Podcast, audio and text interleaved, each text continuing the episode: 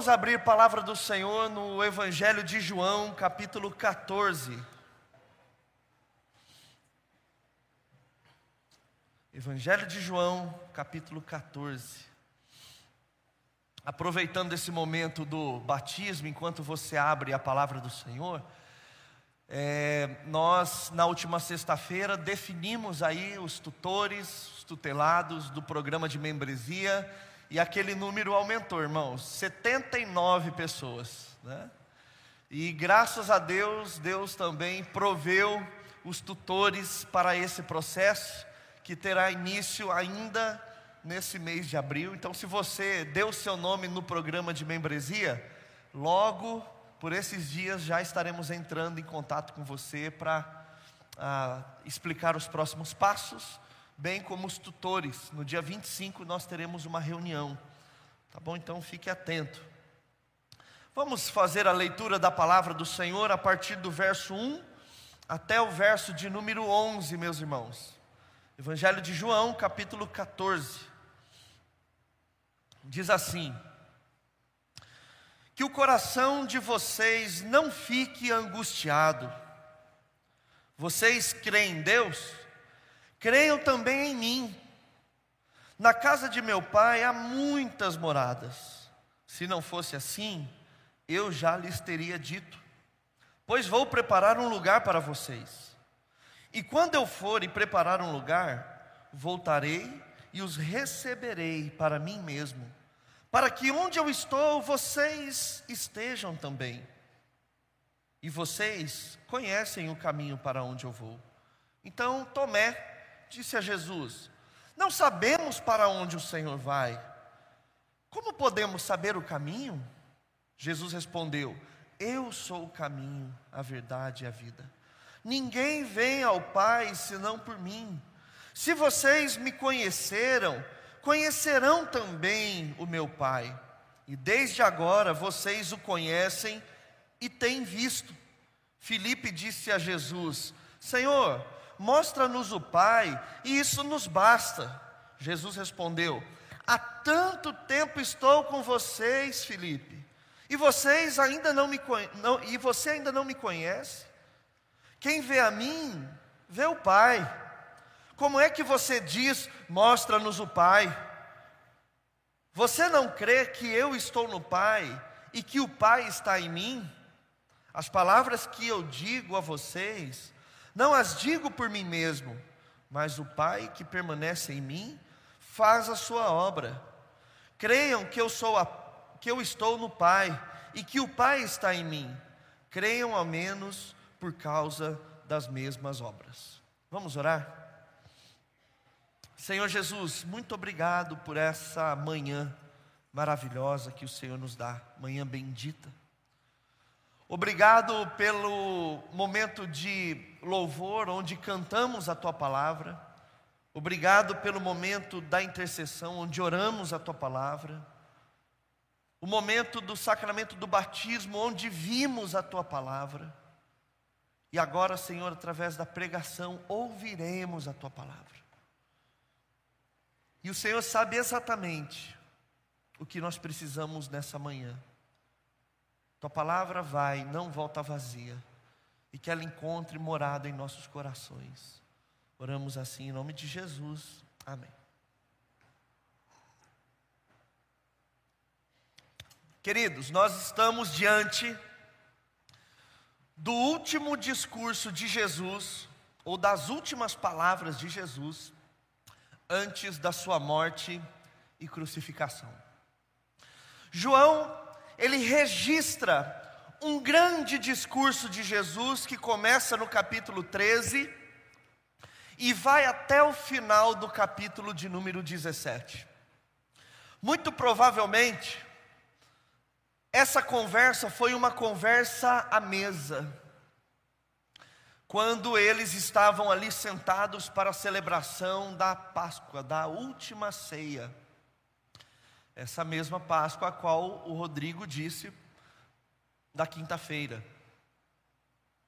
E João, ele é minucioso em relatar essas falas maravilhosas de Jesus. Tanto que 90% do material do capítulo 13 até o capítulo de número 17 é um material exclusivo do Evangelho de João. Você tem apenas a indicação do traidor e a negação de Pedro como parte dos outros evangelhos, mas o discurso que começa no capítulo 13 e vai até o capítulo 17 é algo exclusivo, registrado pelo apóstolo João.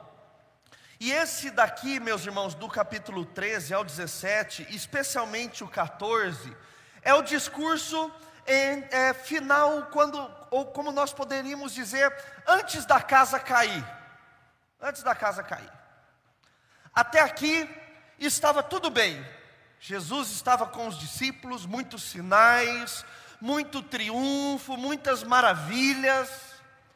Mas nesse discurso, Jesus começa a apontar algumas circunstâncias e situações contrárias àquilo que estava no coração dos discípulos. Os discípulos ainda tinham uma expectativa revolucionária da parte de Jesus. Mas Jesus começa a falar sobre situações que parecem frustrar essa intenção e desejo dos discípulos. Jesus começa a falar sobre ser preso, sobre partida, sobre morte, sobre cruz. Inclusive é aqui no capítulo anterior que ele vai falar sobre a traição de um dentre eles. Um entre aqueles homens que estavam com Jesus durante três anos e viram as coisas mais extraordinárias da vida. Um entre eles trairia Jesus. E se não bastasse a uma pasada de cal no coração dos discípulos, como diz o pastor Daniel, que ele diz que Pedro, o grande Pedro, talvez o líder dos discípulos, o porta-voz, aquele que tomava frente, Jesus tem uma dura palavra para ele: Pedro, você me negará. Você me negará. Tanto que Pedro ele fica na miúda, quietinho. No capítulo 14 nós vemos dois discípulos se fala, falando, Tomé e Filipe, algo que geralmente partiria de Pedro, mas Pedro depois dessa fala de Jesus, ele murcha. Senhor, irei para a morte contigo, Pedro. Você me negará três vezes. Você me negará três vezes. E aí então, Jesus ele começa o capítulo 14, diante dessas quatro ou três, é, é, é, é, melhor quatro, a, a, a, expectativas terríveis, traição de Judas, fracasso de Pedro, prisão no Getsemane, morte na cruz. E aí então, se você puder acompanhar comigo, o capítulo 14, ele começa com o verso de 1 até o verso de número 3 com uma palavra de conforto. Ele inicia dizendo que o coração de vocês não fique angustiado, porque o coração daqueles homens estavam tremendamente angustiados.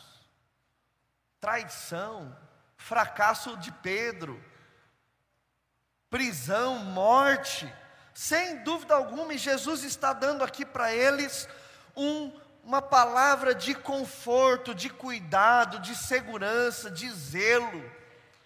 Ele está, ele está dizendo que o coração de vocês não fique angustiado. E ele complementa: vocês creem em Deus, creiam também em mim. Aqueles homens precisam de consolo naquele momento, e é isso que eles recebem da parte de Jesus. E é curioso Jesus falar essa frase: vocês creem em Deus, creiam também em mim. Parece ser fácil, mas a verdade é que é distinto crer em Deus e crer em Cristo. Imagina que para aqueles homens, Crer em Deus era algo muito tranquilo, afinal, é o Deus de Abraão, de Isaac, de Jacó, dos nossos pais. Mas esse daí está se dizendo: Messias surgiu faz três anos e faz muitos milagres, mas agora está dizendo que toda aquela expectativa não vai dar certo. De solapar o Império Romano, de termos a proeminência que esperamos. E Jesus está reafirmando: vocês creem em Deus, creiam também em mim. E esse também é um desafio para nós, porque não basta apenas crermos em Deus e termos uma crença fraca na pessoa de Jesus Cristo, e Cristo se tornar quase que secundário em relação à nossa devoção a Deus. Nós cremos em Deus, precisamos também crer em Cristo. Por isso que essa ideia que permeia o imaginário coletivo de grande parte da humanidade de que o importante é ter Deus no coração, não. Creia em Deus, mas creia também em Cristo. E aí então, a partir do verso 2, ele diz: Na casa do meu pai há muitas moradas. A porta é estreita, como nós vimos no Evangelho de Mateus, no Sermão da Montanha. O caminho é duro, mas não podemos nos esquecer, meus irmãos, que a promessa feita a Abraão é que a sua descendência seria como as estrelas do céu, a areia da praia. Então, há espaço para todos aqueles a quem Deus escolheu em Cristo Jesus. Se não fosse assim, eu já lhes teria dito: Pois vou preparar um lugar para vocês. E quando eu for e preparar um lugar, voltarei e os receberei para mim mesmo, para que onde eu estou, vocês estejam também. Aqui, meus irmãos, nós vamos ver a primeira afirmação contundente de Jesus. Ele diz que voltará e receberá para ele mesmo o seu próprio povo. Essa é uma afirmação contundente de Jesus que deve trazer esperança aos nossos corações.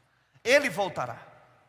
E isso tem um peso muito especial para esses discípulos, porque eles estão no momento de ruptura, de separação, eles se separarão daquele que é o Cristo, o Messias, que eles estavam andando atrás durante três anos, mas Jesus está dizendo: essa ruptura, ela é por um tempo.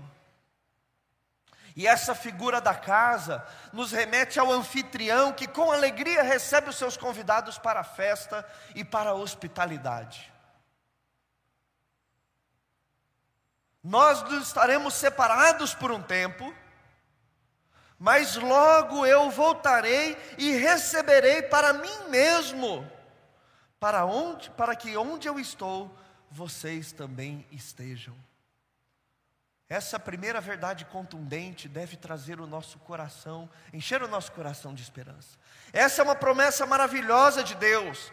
Onde Jesus está, nós também estaremos com Ele um dia.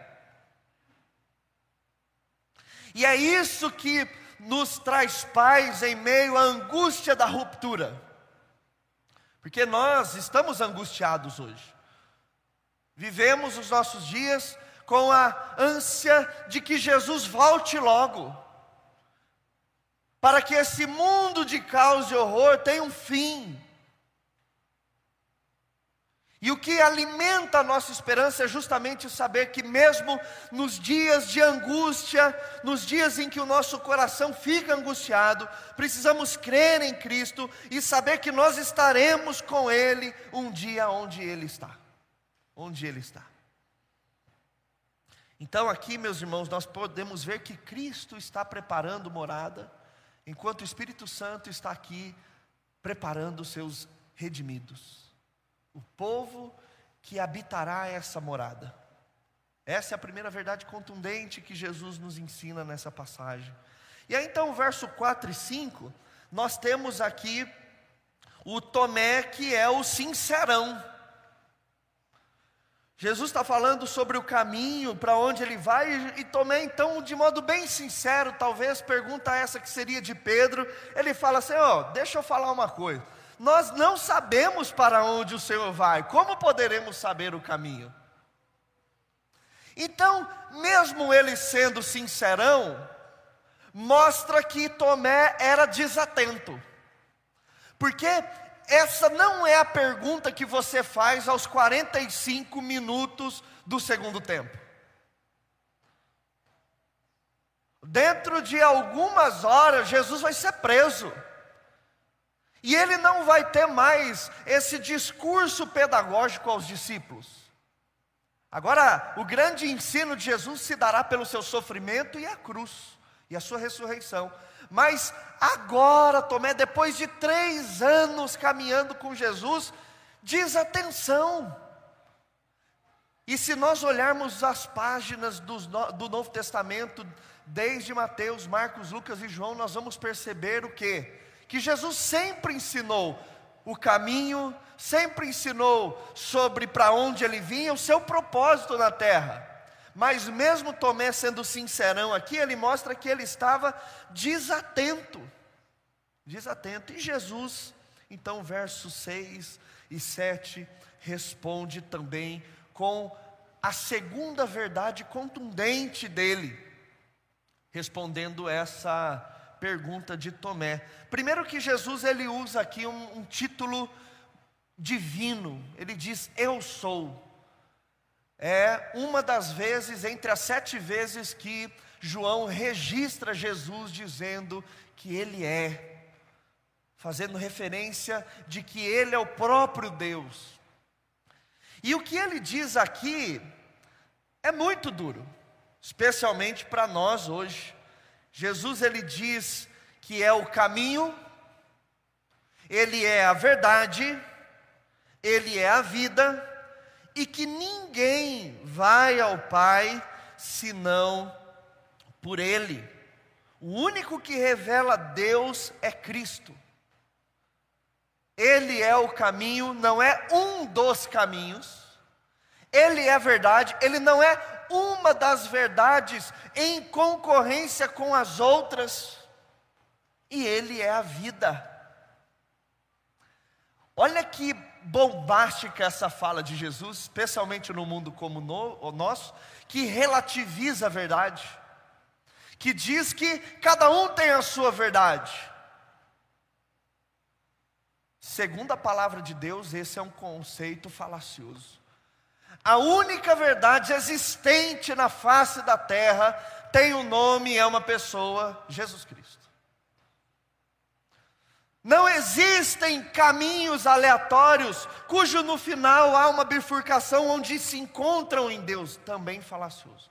O único caminho para o ser humano é alguém e se chama Jesus Cristo. Tanto é que, até mesmo Pedro, talvez um pouco mais atento, lá no capítulo 6 de João, quando Jesus diz: Vocês não querem me abandonar? Vocês não querem ir com todo esse povo que está me deixando por conta da dureza da palavra? Ele fala: Senhor, para quem iremos? Para quem? É uma pessoa, não é um lugar, não é para onde iremos, é para quem iremos, se só o Senhor tem palavras de vida eterna. Só o Senhor tem palavras de vida eterna. Então, nós vamos perceber que Tomé, e aqui uma fala que ele representa ali, grande parte dos discípulos mostra também uma desatenção em relação à revelação de Jesus. Tomé não tinha percebido, e talvez os outros discípulos, que Jesus era o caminho, a verdade e a vida. E aí então o verso de número 8, aparece um outro desatento, Filipe. Jesus, ele disse: Senhor, mostra-nos o Pai e isso nos basta. Acho que Jesus falou assim. Mais um desatento. E aí então, verso de número 9, ele, Jesus responde: Há tanto tempo estou com vocês, Felipe, e você ainda não me conhece. Aonde você estava com a cabeça nesses três anos? Por isso, meus irmãos, que a igreja é um milagre do Senhor. Imagina, Jesus vai ressuscitar e vai deixar assim, a incumbência da grande comissão na mão desses homens. Um que trai, beleza, morreu. O outro nega, dois desatentos, todo mundo foge. Mas por isso nós vemos a graça do Espírito Santo de Deus na vida da igreja. Há tanto tempo e vocês ainda não me, você ainda não me conhece. Quem vê a mim, vê o Pai. Irmãos, essa é a terceira verdade contundente do texto. Jesus está dizendo que a única maneira pelo qual o Pai pode ser visto, conhecido, é através da pessoa de Jesus Cristo. Esse texto faz consonância ao texto de Hebreus capítulo 1, que diz que Cristo é a expressão exata de Deus. É Cristo que revela o Pai, o único que revela o Pai. E aí então, os versos 10 e 11, especialmente a parte B do verso 10 diz: As palavras que eu digo a vocês não as digo por mim mesmo, mas o Pai que permanece em mim faz a sua obra. Creiam que eu estou no Pai e que o Pai está em mim, creiam ao menos por causa das mesmas obras. Existe aqui uma referência maravilhosa em Gênesis. Deus ele diz à Trindade a palavra e a obra acontece. E Jesus é aquele que tem a palavra e também tem a obra. Ele fala e as coisas também acontecem. As coisas se realizam. Nós vemos criação, Deus e Jesus numa mesma unidade. E algo muito interessante é que Jesus aqui ele fala muito de Deus na figura do Pai. Para você ter uma ideia, Mateus, Marcos, Lucas e João registram 250 vezes a palavra, cinco vezes a palavra Pai. Sendo que dessas 255 vezes, nós temos 49 vezes dela em Lucas, 19 vezes em Mateus, e nós temos em João 225, 125 referências. João é quem mais mostra a relação de Jesus com Deus Pai. Com Deus Pai. E essa é uma relação extremamente importante. E nós vemos Jesus dizendo aqui que eu estou no Pai e o Pai está em mim. Mostrando que a dinâmica da substância da Trindade é que o Filho está no Pai e está no Espírito Santo, o Espírito Santo está no Pai e está no Filho, e o Pai está no Pai, está, o Pai está no Filho e está no Espírito Santo. É a mesma substância, os três na mesma unidade. E é isso que Jesus está dizendo. Não existe distinção. Apenas uma única pessoa. Em três administrações: Deus Pai, Deus Filho e Deus Espírito Santo. Cristo é o retrato fiel da Trindade. Da Trindade. Então, irmãos, depois dessas considerações é, do texto bíblico, como é que nós podemos aplicar e vestir essas verdades na nossa vida? Precisamos entender que na angústia desse mundo, afligidos pela espera de Jesus, esse texto ele é muito importante para a nossa vida. Porque nós somos também o povo que espera. Nós somos o povo que ainda está no meio dessa ruptura, esperando o dia que Ele mesmo nos receberá e nos levará para onde Ele está. E enquanto estamos aqui, temos o desafio de conhecer a Deus. Porque o nosso, o nosso problema no mundo, ele é em primeira instância sempre um problema teológico, um problema de falta de conhecimento sobre quem Deus é. E esse texto mostra que a melhor maneira para conhecermos a Deus é conhecermos o seu Filho, Cristo Jesus. Deus não é mais estranho, desconhecido. Deus nós não conhecemos por osmose. A maneira que nós conhecemos a Deus é através das palavras, das palavras das Sagradas Escrituras, especialmente quando nós olhamos para a vida de Jesus, porque o que Jesus diz é o que Deus diz, o que Jesus faz é aquilo que Deus faz, o que Jesus pensa é aquilo que Deus pensa. E muitas vezes nós estamos aí perdidos, querendo conhecer alguma coisa que já está revelado nas Sagradas Escrituras. E o que nós precisamos fazer é esse movimento, nos voltando para as Escrituras. Porque as perguntas de Tomé e as perguntas de Filipe são as nossas perguntas. Nós estamos aí, às vezes, na igreja há anos e nos perguntando: para onde vais? Não sabemos o caminho. Quem é o Pai? Mostra-nos Ele. E Jesus está nos respondendo que é Ele mesmo. Ele é todas as respostas e Ele é tudo o que nós precisamos. Então, eu queria destacar aqui, irmãos, cinco aplicações para a nossa vida nessa manhã e para a nossa caminhada. A primeira delas é que em dias de preocupação e angústia, crer em Deus é importante, mas nós precisamos crer em Cristo com a mesma força. Parece bobagem isso, mas você se surpreenderia em ver quantas pessoas da igreja têm muita facilidade com Deus, mas muita dificuldade com Cristo. Muita dificuldade com Cristo. E a dificuldade com Cristo é expressa na falta de vontade em conhecer Ele nas Sagradas Escrituras. E aí ficamos tirando conclusões sobre Deus da nossa própria cabeça e muitas vezes conclusões que não têm fundamento bíblico e não passam dos nossos devaneios mentais.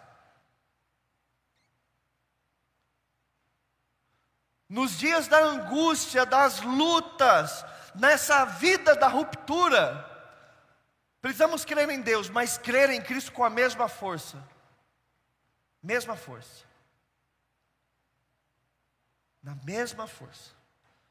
Se você passa por alguma dificuldade e luta em relação a isso, procure nos evangelhos, leia sobre Jesus. Estude a biografia de Jesus, leia o que Paulo, Pedro, Tiago, João escreveram sobre ele nas suas cartas, para a gente entender como podemos ter segurança em crer em Cristo Jesus. Porque, irmãos, Deus é um termo genérico. Cada um tem o seu.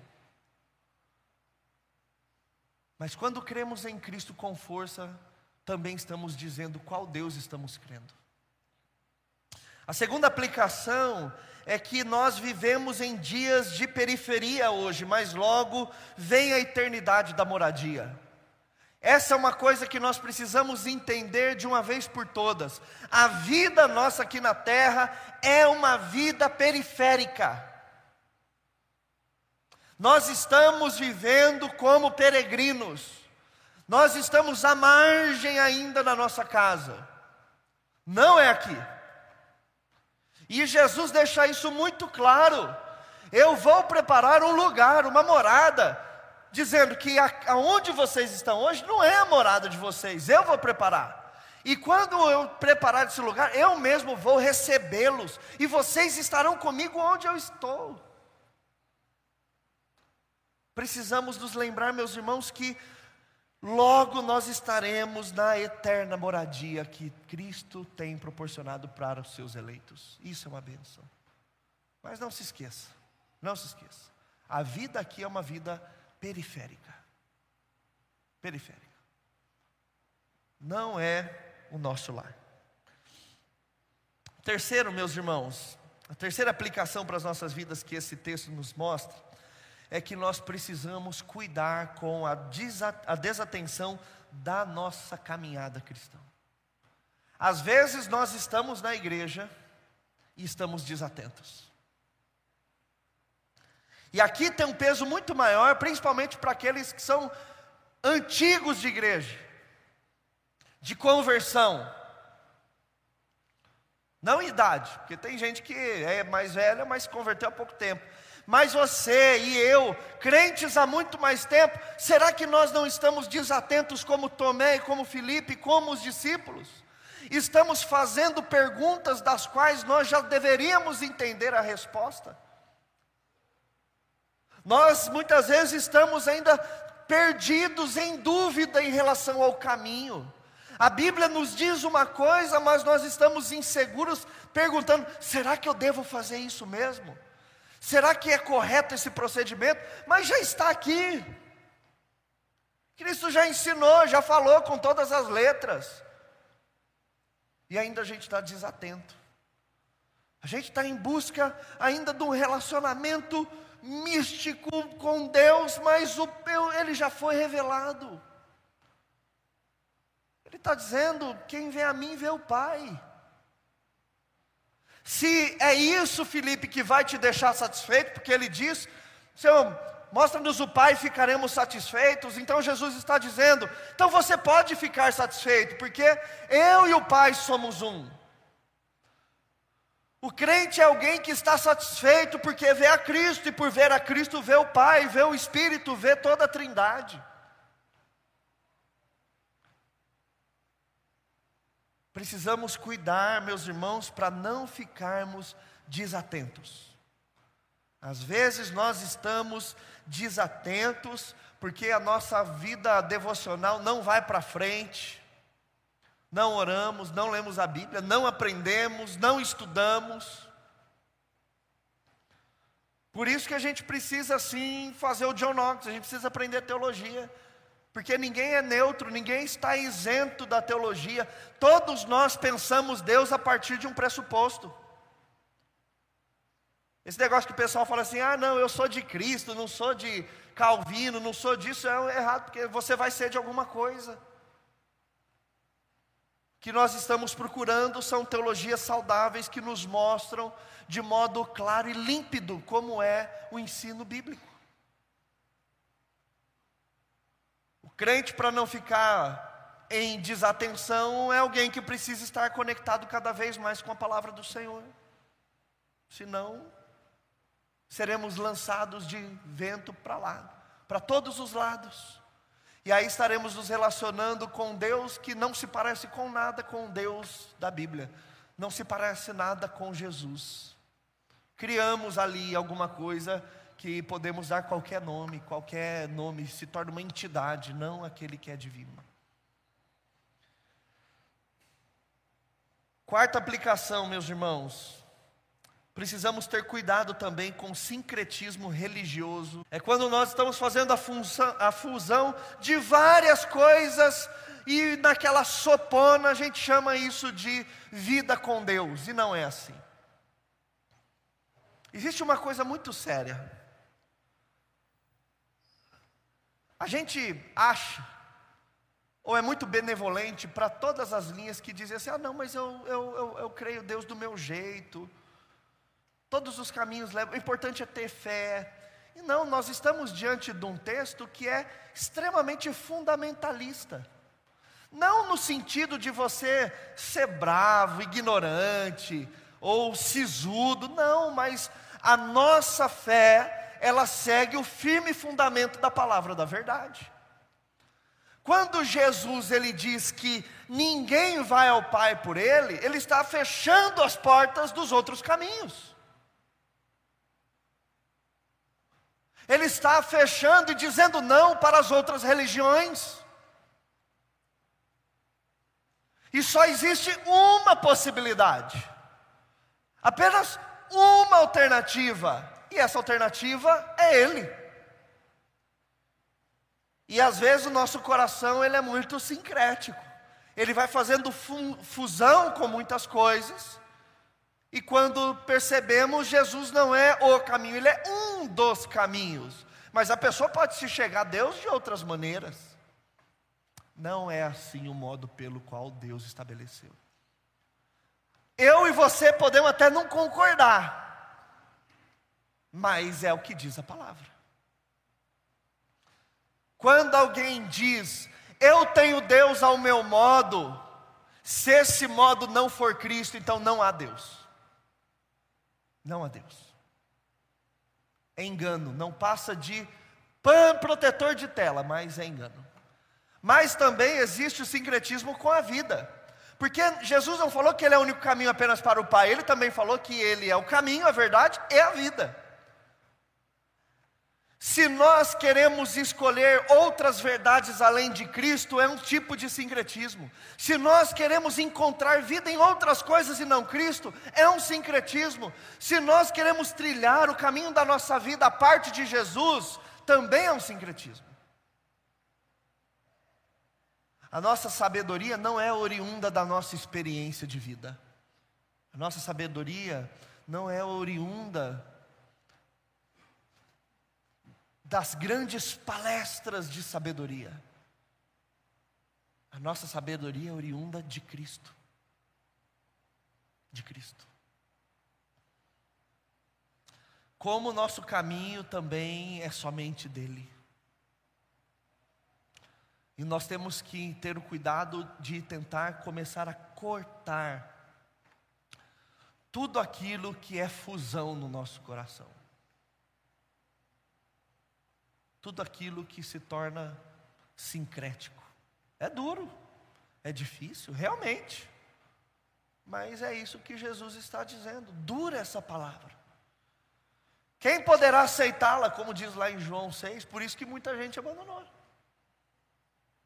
E aí, mais uma vez, Pedro fala: Senhor, para quem iremos? Para quem iremos? E a última lição, meus irmãos, nós precisamos entender uma vez por todas o peso e valor da pessoa de Jesus, como diz o verso de número 10 e 11. Eu estou no Pai e o Pai está em mim. Precisamos entender o peso da pessoa de Jesus. Jesus não foi um, um grande filósofo, Jesus não foi o maior líder que já existiu. Todas essas classificações, elas são como esterco comparado àquilo que Jesus é. Jesus ele está em uma outra outra coisa. Jesus ele não pode ser balizado, ele não pode ser comparado, ele não pode ser é, categorizado. Jesus é outra, outro nível, outra coisa. E nós precisamos entender isso. Precisamos entender o valor da pessoa de Cristo Jesus. Ele é aquele que morreu e ressuscitou. É aquele que carregou o peso do pecado na cruz do, do, do Calvário. Esse é Jesus. Que Deus nos abençoe, meus irmãos. Que Ele aplique em nós a Sua palavra Vamos colocar em pé, vamos orar. Você é nosso convidado para estar aqui no culto da noite, também às 19 horas. Venha na quinta-feira, às 20 horas, será um culto maravilhoso também, de grande ensino e aprendizado. Vamos orar. Senhor, obrigado pela tua palavra, Deus. Palavra muito importante e pertinente para os nossos dias. Nós queremos aplicar, ó Deus, tudo isso que aprendemos essa manhã em nossa vida. Nos momentos de angústia e aflição que passamos nessa terra, queremos crer em Deus, mas queremos crer em Cristo também. Não queremos que Cristo se torne objeto secundário da nossa devoção. Porque sem Cristo não há Deus. Não há Deus. Também, ó Pai, queremos nos alegrar em saber que logo, logo essa ruptura se tornará moradia, essa periferia se tornará casa. Logo o Senhor mesmo nos receberá para ti. Também, Deus, pedimos para que o Senhor nos livre da desatenção. Muitas vezes estamos desatentos em nossa fé, em nossa caminhada contigo. Estamos perguntando coisas, ó Deus, das quais nós já deveríamos saber. E não sabemos simplesmente porque temos vivido a nossa vida muito desatenciosos daquilo que é o Senhor, do ensino da tua palavra. Também, ó Deus, nos livre de ter uma fé e uma vida sincrética, fazendo inúmeras fusões em nossa vida, fazendo esse caldo, ó Deus, genérico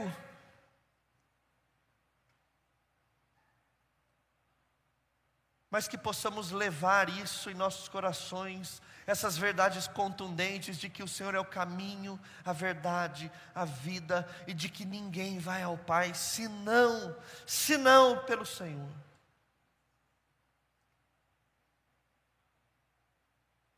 E Deus nos ajude também a entender o peso de Jesus Cristo para a nossa vida aqui na terra. Como é maravilhoso saber que o Senhor deixou registrado na tua palavra tudo aquilo que precisamos saber sobre o Senhor mesmo através de Jesus. Queremos ter fome e sede para aprender mais a tua palavra, Deus. Que o Senhor nos ajude em nossa caminhada. Em nome do teu filho Jesus. Amém e amém.